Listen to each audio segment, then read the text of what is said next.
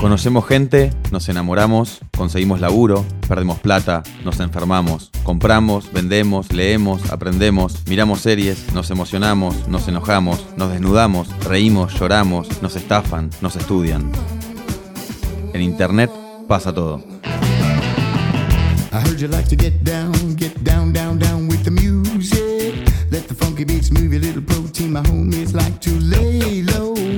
I got sentimental reasons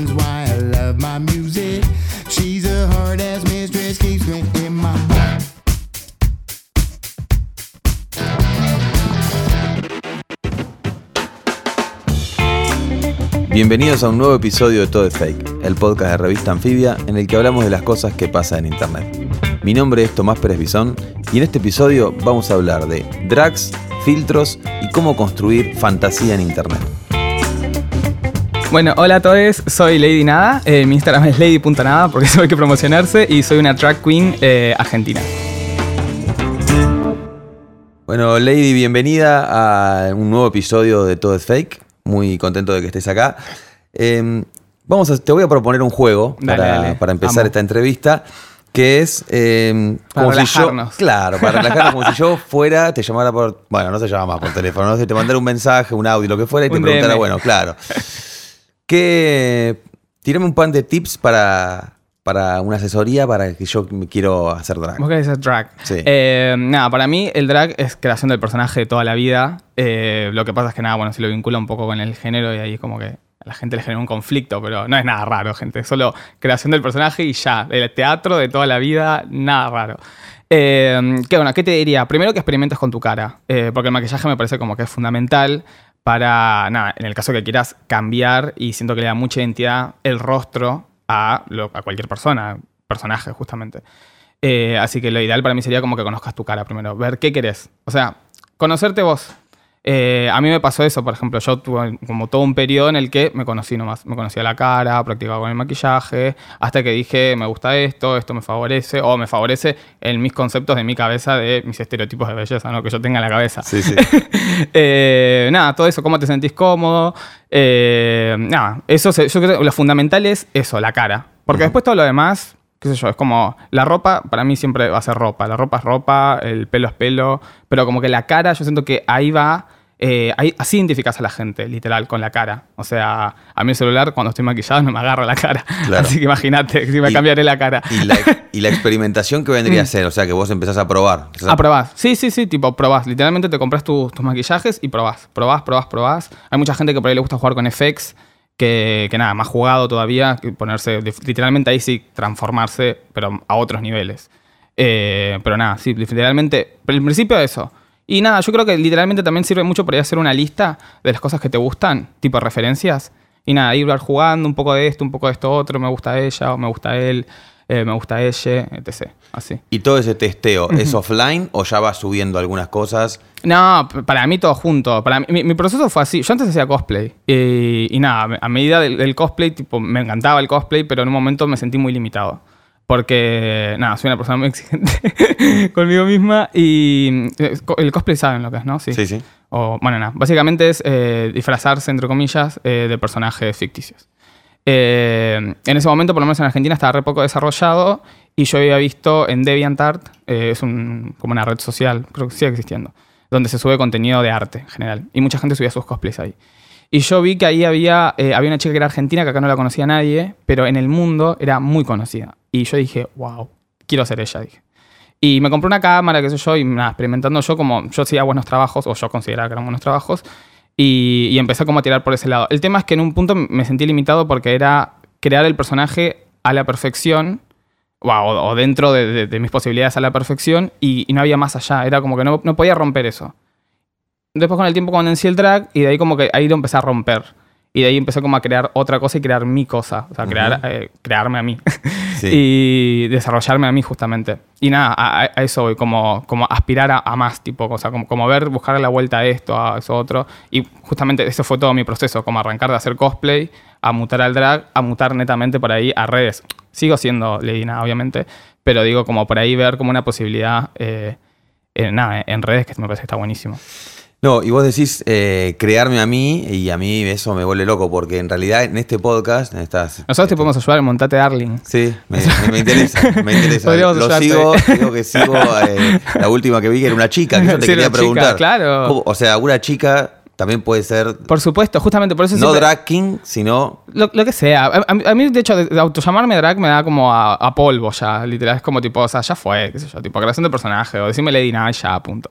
Pero bueno, nada, como que hay que poner en contexto igual porque... Porque nada, yo estoy pensando así ya y mucha gente siquiera sigue sin entender la diferencia entre una travesti y una trans. O sea, así que como, bueno, nada, tan avanzado no puedo hacerme. porque no van a ubicarme ni a mí. Eh, No, pero a esto me refería. Sí, no, justamente es que sí lo, lo puede hacer una chica, un chique, un chico, o sea, cualquier cosa, o sea, tipo, eh, no cualquier cosa, pero tipo cual- cualquier, va más allá del género justamente. La idea es como crear tu personaje y ver qué te gusta, buscar la vuelta. Por ejemplo, el último, como decías vos, era una chica, que siento que se genera como mucha controversia a veces de, ay, soy mujer, me encantaría hacer drag. Y tipo, loca, sí puedes hacer, o sea, da, da igual. Eh, o sea, literalmente no importa nada. Tipo, ella vino, eh, su propuesta fue Cristina Aguilera. Y, y nada, la dejamos como Cristina Aguilera, hizo la perfo, todo, todo. Es como, es como eso, tipo, como... Pero ahí en su caso, ¿no es más parecido por ahí a lo que vos contabas antes de cosplay? Claro, bueno, pero por eso yo siento que igual siempre eh, la drag arranca o la drag arranca eh, con referencias muy puntuales. ¿Qué sé yo? Tipo, generalmente es la del pop del momento que te guste o de lo que sea y aspirás a esa.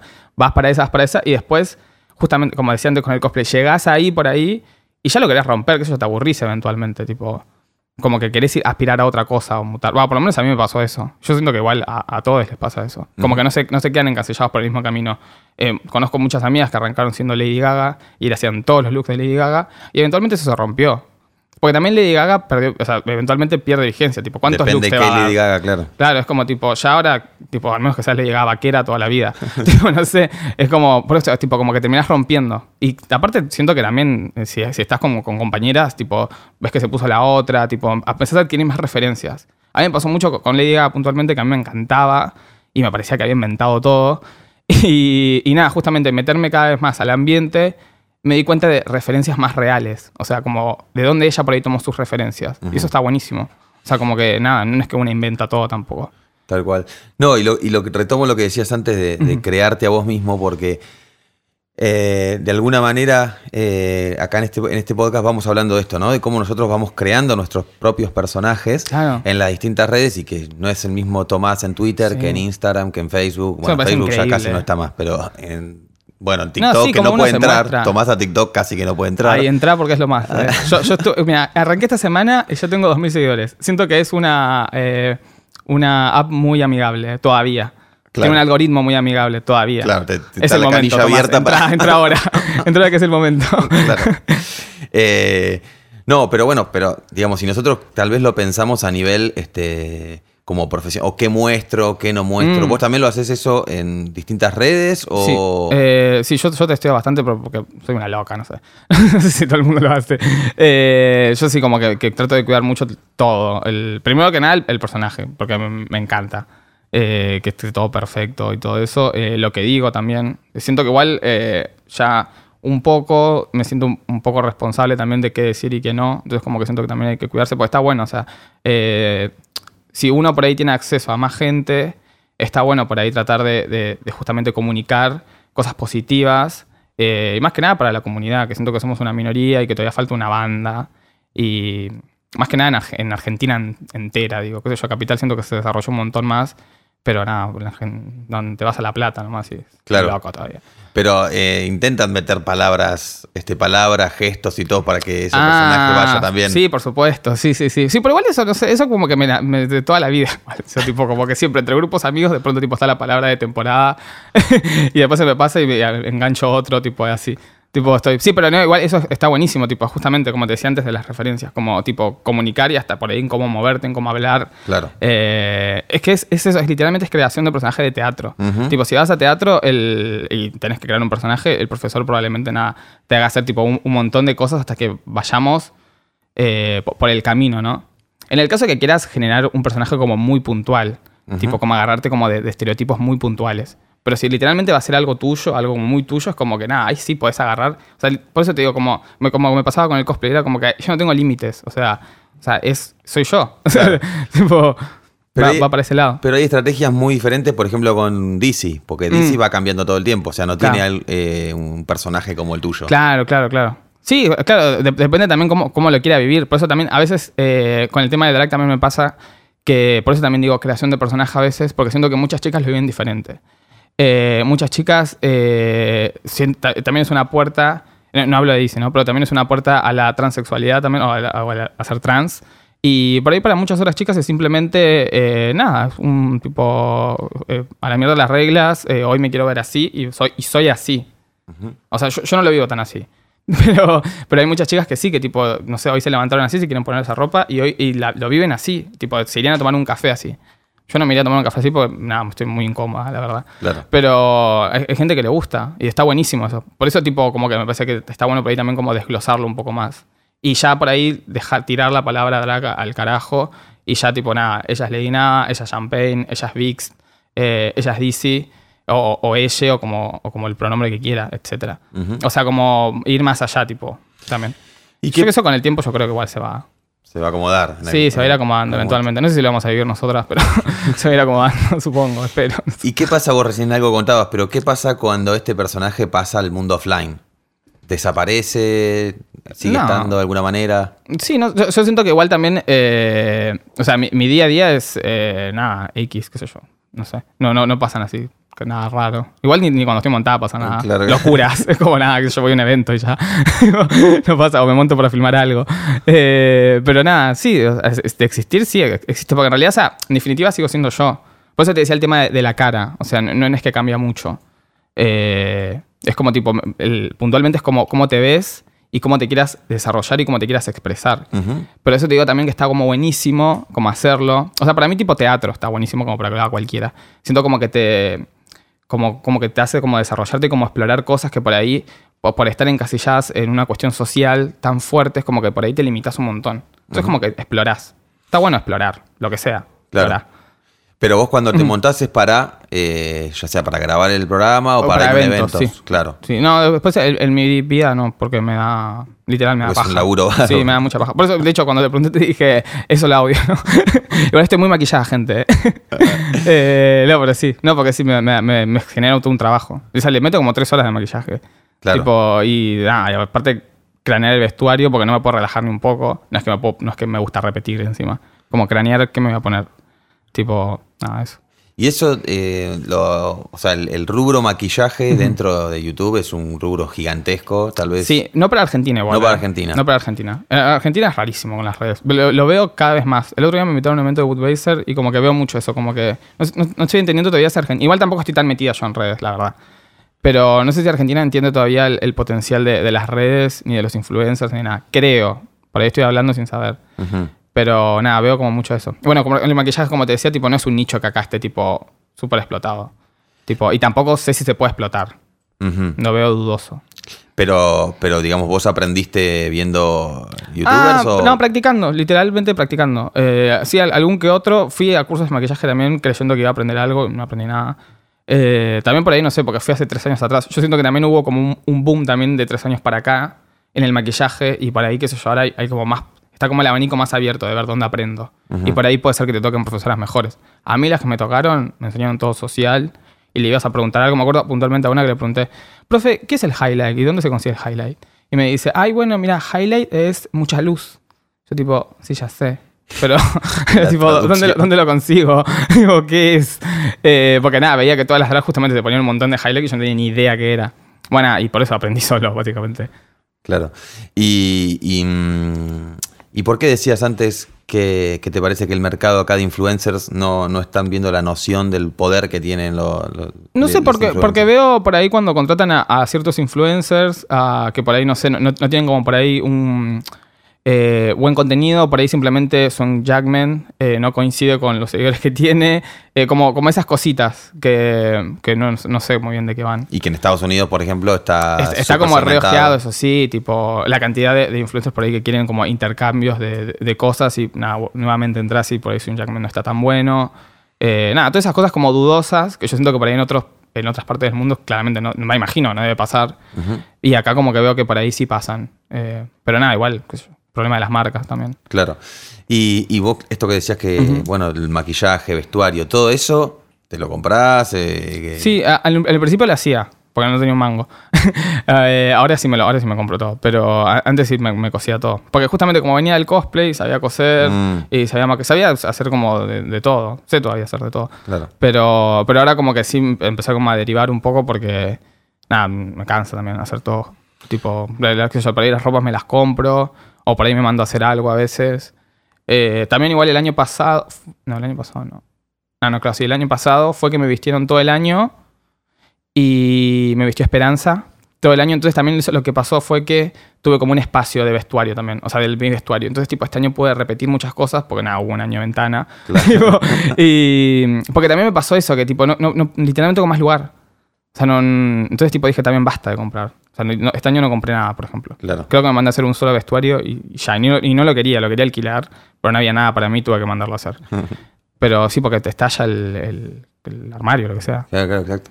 Y, mm, y vos actualmente laburás de drag, o sea, es tu método de supervivencia. Así como Sí, un poco sí, ser linda, ser bonita.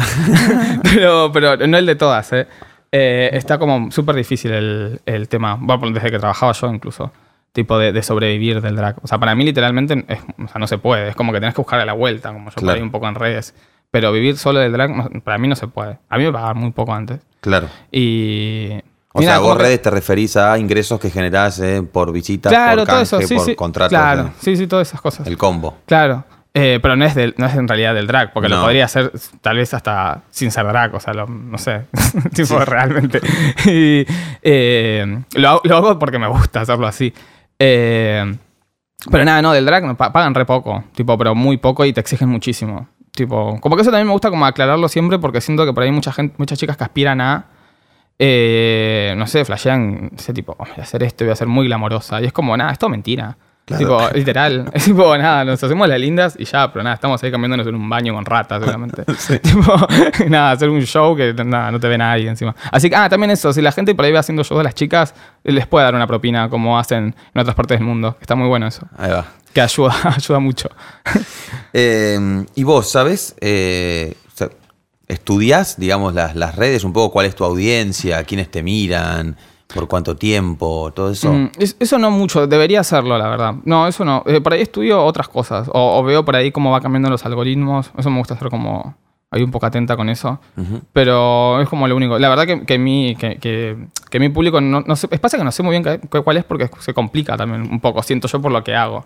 Y por todo el contexto que tiene en realidad. Porque no es que hago nada raro. Pero tiene como un cierto contexto. Entonces, eh, como que ahí entonces digo, pues digo, por más que estudiase, qué sé yo, tipo, el, el algoritmo por ahí te dice, bueno, cantidad de vistas, edades y, y nada, y el género. O, eh, que encima te ponen hombre o mujer. Y, y, y ya, entonces, ¿qué, qué sé yo? Tipo, no, ¿qué hago con esto? O sea, no, no sé, necesitaría más, necesito más info. Claro. Pero nada, por eso es como que tampoco me guío mucho por, por eso. Por ahí horarios, pero qué sé yo, ni tanto. Claro, no, no, no, no te- porque ahí, por ejemplo, qué sé yo, Paulina Mm. Cocina, por ejemplo, tiene estudiadísimo Claro. los tags de cuáles son los intereses de la gente, entonces, qué se busca, entonces crea un contenido específico para esa Claro. búsqueda. Bueno, pero también ella hace como un contenido más como... Googleable. Claro, y más ATP también. Claro, sí, sí. O sea, el mío también es ATP, pero bueno, por algunos padres no les gusta. claro. pero es ATP el mío también. Eh, no, pero por eso digo, es como que, mm, qué sé yo, hashtags, qué sé yo, da igual, make-up, no sé. Tipo, ¿Y por qué me decías que, que, bueno, más allá que TikTok ahora abrió la canilla? Porque ahí creo que es directamente una red social de personajes. sí, O sea- a mí me encanta. Me, me- tipo, primero pedía mucho cringe, mucho cringe, mucho cringe, y yo dije, "Ah, fuera cringe, fuera cringe. Pero y ahora como que le agarró un poco el gustito. Y también le agarras el gustito porque de pronto, qué sé yo, tengo un video que tiene 60.000 vistas ya. Claro. Y es como, es un montón, tiene más, más vistas que por ahí videos que, no sé, de YouTube. Que encima YouTube se está poniendo súper la gorra. Sí. Está re difícil. Y entonces pasa eso también, es como... Siento que como que también tiene eso que te atrapa. No sé si le pasará a todos, que de pronto un video se le hace viral y por eso te atrapan. Ujú, Porque a mí me pasó así. Tipo, literalmente arranqué esta semana. claro. Y, y nada, es como, wow. Estuve trabajando todo ese tiempo en esas otras apps de mierda. tipo, me metí en TikTok de antes. Claro. Y ya. Nada, tiene eso. Y la- también me di cuenta que ahí sí, ponerle de estudiar como que el público que sí es un mucho más público muy chico, claro. Eso, eso sí que es un público muy chico. Pero nada, vamos a lo mismo, tipo, qué sé yo. Nada, yo no dije, tipo, y claramente no voy a decir porque encima esta semana me enteré, yo encima dije, pon hashtag drag y después dije, no, no lo voy a poner porque está asociado a la comunidad LGTBT y obviamente, nada, van, me, me van a, tipo, banear, literal.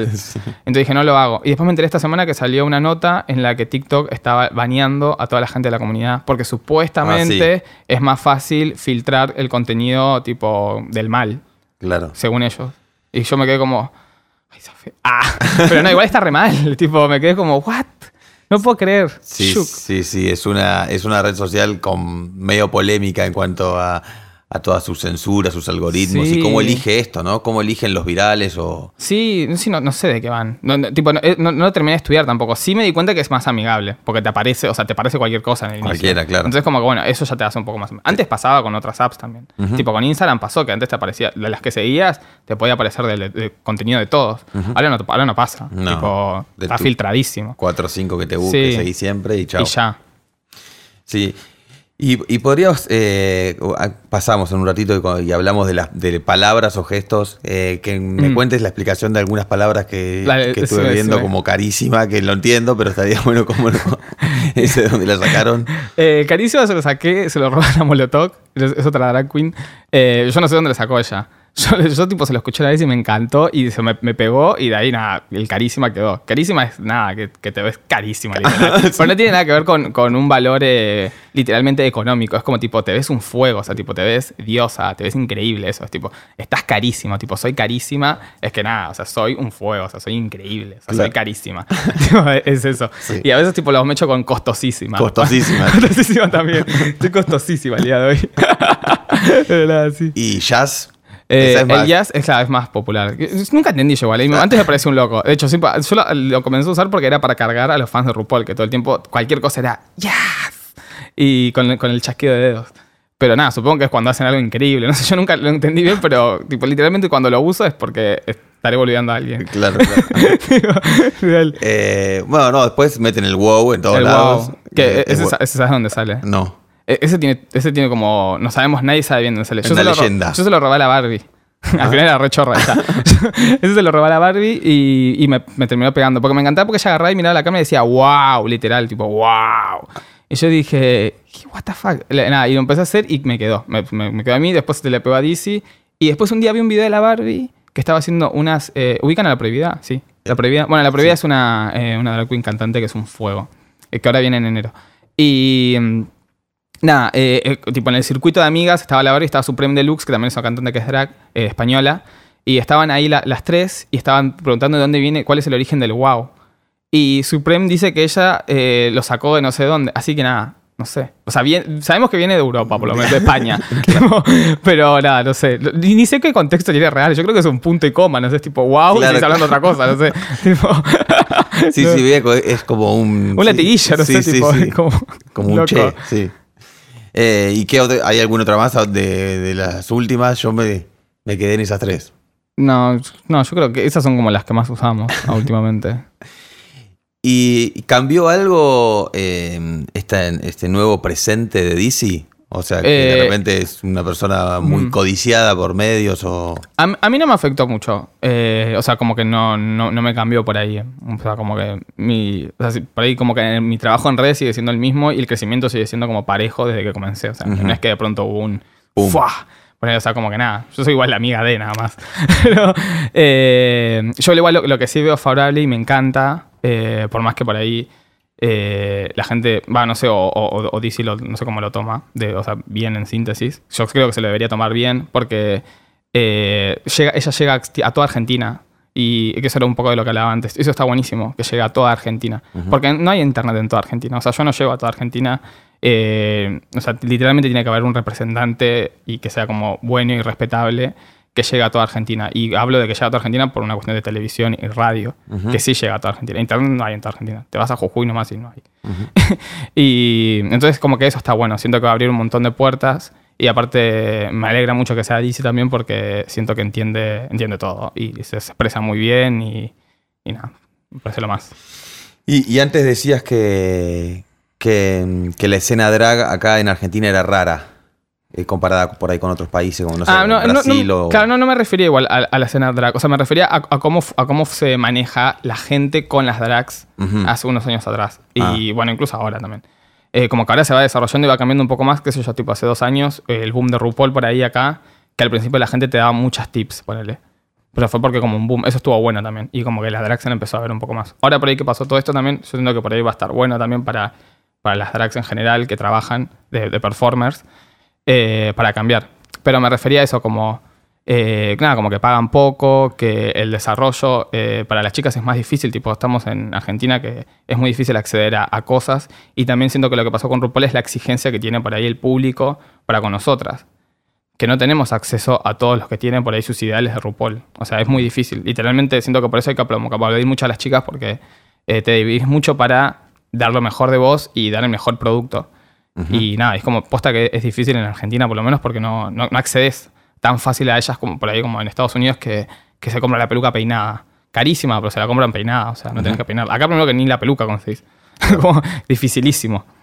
Y ustedes, o sea, todas esas que tienen ahí en el programa, eh, ¿son de ustedes? ¿O- ¿Las pelucas? Sí. Ah, sí, sí, sí. Sí, son todas. Son de Naimat Shop. O sea, las fueron comprando, comprando claro, claro. y, Son todas ahí. y se las fueron quedando. Y nombraste varias veces a, a RuPaul, que tiene, Sí. bueno, una, Una carrera. sí, una carrera y muy, una buena serie. Te quería preguntar por series eh, de la temática que estén buenas, que hayas visto, no sé. Eh, nada, eh, tipo de drags. Mm. Y bueno, yo creo que RuPaul Drag Race sería. Ah, yo igual, no, no, este último, segunda temporada ahora, eh, UK, pero la verdad que no la vi. No sé, a mí ya me aburrió igual un poco también. qué sé yo. Es pasa que igual nada, es, es formato reality, pasan cosas de reality, qué sé yo. Y aparte también siento como, nosotros hacemos el montate Darling y es como que por ahí también al estar atrás, por ahí de otro reality, que obviamente no, no digo que sean las mismas magnitudes, pero como que también eso, tipo, le sacas un poco la, la magia, también es como Claro. un momento. Todo edición. claro, es como tipo, mm, ese conflicto habrá sido real. Sí. Y nada, como que también eso de estar un poco atrás de las cosas, también como que por ahí le saca un poco la magia de como especta- espectador, ¿no? Claro. A mí me pasa un poco eso, qué sé yo. Como que siento que todas las temporadas de pronto pasa todo lo mismo siempre, no sé. Y, y como para ya ir, ir cerrando, vos hablabas en el inicio que, que lo más importante era experimentar con la cara, pero también me, creo que estaría bueno pensar cómo uno piensa el mundo de fantasía, hacia dónde quiere ir también, ¿no? Claro, por eso, por eso decía tipo que agarras una hoja y pones todas tus referencias. O sea, todo lo que te gusta. Mm. ¿Qué podría ser? Lo que sea, qué sé yo, te gusta, qué sé yo, Mariah Carey, ponele, no sé. El gato con botas, eh, los colores que usa Ronald McDonald. Y de ahí como de ahí, de ahí vas de- como desglosando después. Tipo, ¿qué colores te gusta más? Por ejemplo, para arrancar. Por ahí que querés tener un color, qué sé yo. Eso, eso pasa. Es como literalmente medio también como crear una marca también un poco, qué sé yo. Eh, por ahí colores, qué sé yo, con colores está buenísimo también, como sentirte representada en colores. En el K-pop pasa mucho eso, por ejemplo. Claro. Como que se identifican con colores, tienen como el color del grupo, por ejemplo. Bueno, en las marcas también. Entonces, como que está bueno, como por ahí cuando vas creando algo, como por ahí colores, qué sé yo. Eh, la personalidad por ahí te gusta un poco, de, no sé, la del chavo, ponerle. Con, eh, no sé, por ahí tipo le querés, querés empoderar un poco, empoderar un poco a la persona y no sé, le pones, qué sé yo, algo de la Mujer Maravilla, no sé, una cosa así. Como, y de ahí vas como vas creando, tipo, literalmente como crear un monstruo. Como el capítulo de las chicas superpoderosas, que hay muchos monstruos. Sí. Bueno, así. Tipo, literalmente para mí es como así. O sea, como que vas eh, construyendo, tipo, un poquito de esto, un poquito de esto, un poquito de esto. Y de ahí e ir practicándolo, e ir incorporándolo también. Claro. Tipo, cómo te querés manejar, cómo te manejas. Eh, siento que también está, está muy bueno tener como por ahí un personaje más armado. Esto es una, igual una sugerencia para las chicas que hostean o que están mucho tiempo con mucha gente. Yo hosteé mucho tiempo fiestas y para mí, para, que, para estar bueno, porque eso yo no siempre estás pum para arriba. Y por ahí tienes que hostear igual, o sea, estar con la gente. Y, está bueno por ahí como tener por ahí como ciertas cositas como, como ya como aprendidas tipo speech.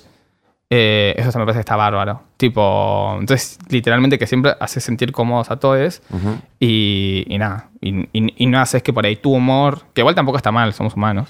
Pero siento que, qué sé yo, va, yo porque me, me gusta manejarme así con respecto al trabajo y es como que me gusta que la gente esté cómoda si vino a divertirse a que esté, Claro. a estar cómoda, ¿no?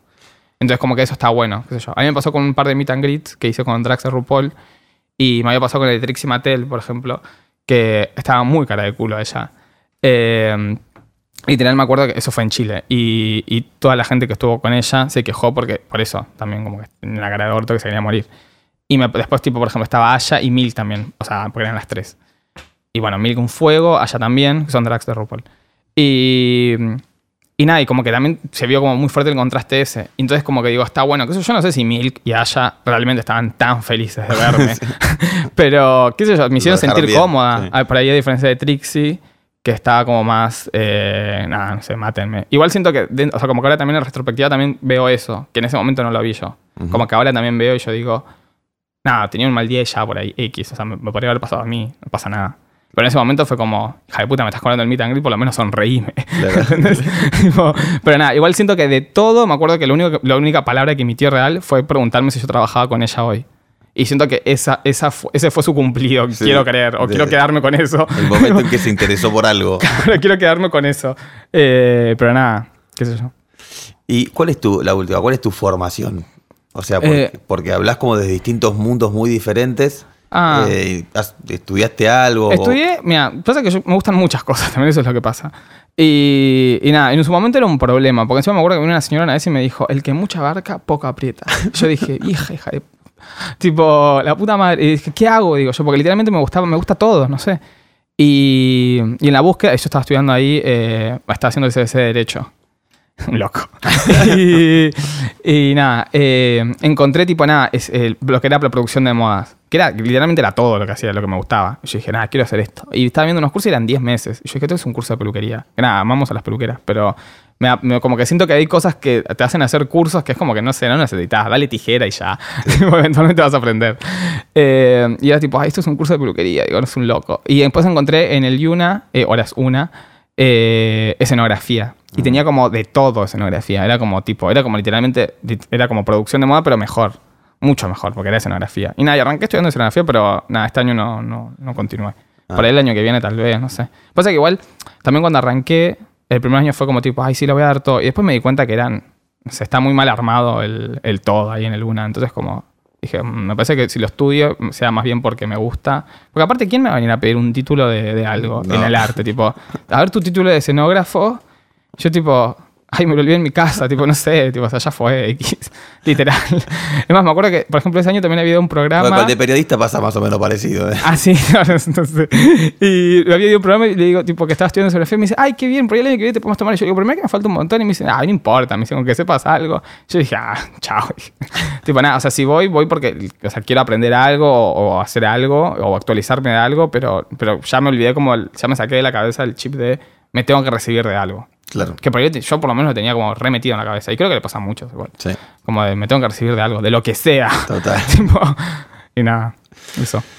Bueno, Lady, muchas gracias por haber participado de todo de No, gracias a ustedes. Me encanta que hagan esto, posta. Bueno, me alegro. En revistanfibia.com vas a encontrar más links y contenidos sobre los temas que discutimos en este capítulo.